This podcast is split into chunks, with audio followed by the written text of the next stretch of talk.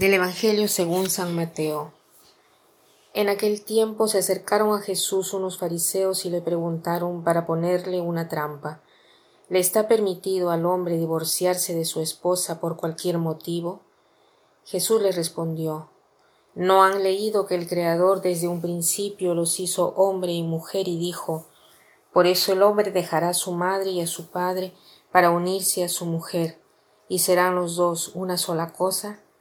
De modo que ya no son dos, sino una sola cosa.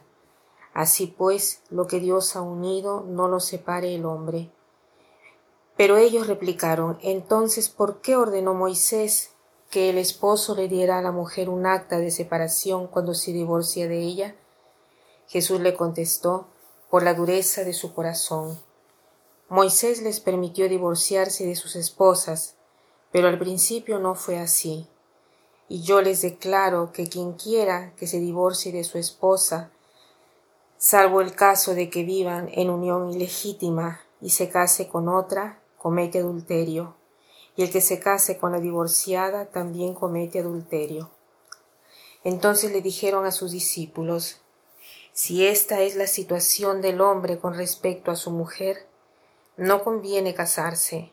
Pero Jesús les dijo, no todos comprenden esta enseñanza, sino sólo aquellos a quienes se les ha concedido, pues hay hombres que desde su nacimiento son incapaces para el matrimonio, otros han sido mutilados por los hombres, y hay otros que han renunciado al matrimonio por el reino de los cielos, que lo comprenda aquel que pueda comprenderlo.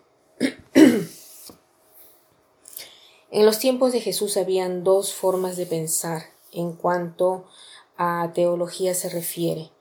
Una que se refería a Shammai, que era un rabino o un maestro muy riguroso, y el otro a Hillel, que era un rabino racista. Entonces, habían dos formas de pensar y por eso la pregunta a Jesús, ¿no? Dice, ¿es lícito repudiar a la esposa por cualquier motivo? Porque la escuela de Aliel decía que era suficiente una cosa pequeña para repudiarla, en cambio la, la otra escuela rigorista tenía una opinión diversa.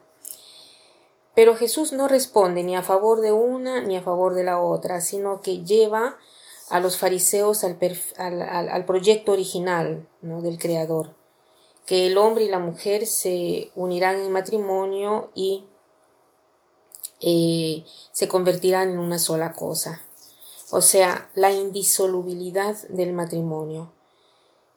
Pero eh, la enseña no como deber, sino como un don de Dios, poder amarse por siempre. En el hombre hay siempre este deseo de un amor infinito, de un amor eterno, porque somos hechos a imagen y semejanza de Dios. Eh, no nos eh, podemos imaginar un amor que no sea definitivo, un amor que no sea eterno.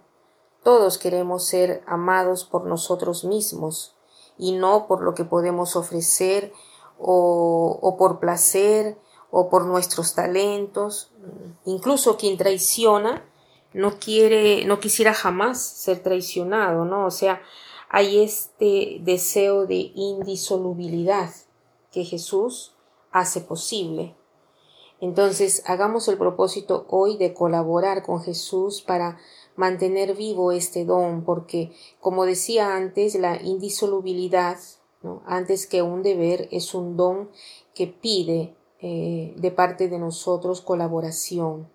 ¿Y cómo podemos colaborar? Con ser fiel.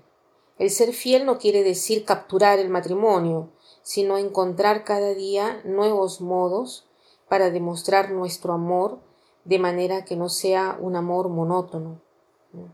Aquí dice como Moisés eh, ha, ordenado dar el acta de repudio por la dureza de vuestro corazón, ¿no?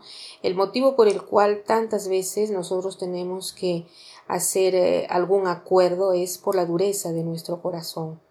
Entonces hagamos el propósito de fidelidad a este don maravilloso de Dios, el amor mismo que prueba por cada uno de nosotros. Y para terminar, quiero leer una parte de una poesía de Madre Teresa de Calcuta que dice así. El día más bello, hoy. El obstáculo más grande, el miedo. La cosa más fácil, equivocarse. El error más grande, renunciar. La raíz de todos los males, el egoísmo. El fracaso más grande, la desilusión la felicidad más grande, ser útil a los demás. El defecto más grande, el mal humor. El regalo más bello, el perdón. El regalo más indispensable, la familia. La mayor medicina, el optimismo. La satisfacción más grande, el deber cumplido. La fuerza más grande, la fe la cosa más bella del mundo, el amor. Que pasen un buen día.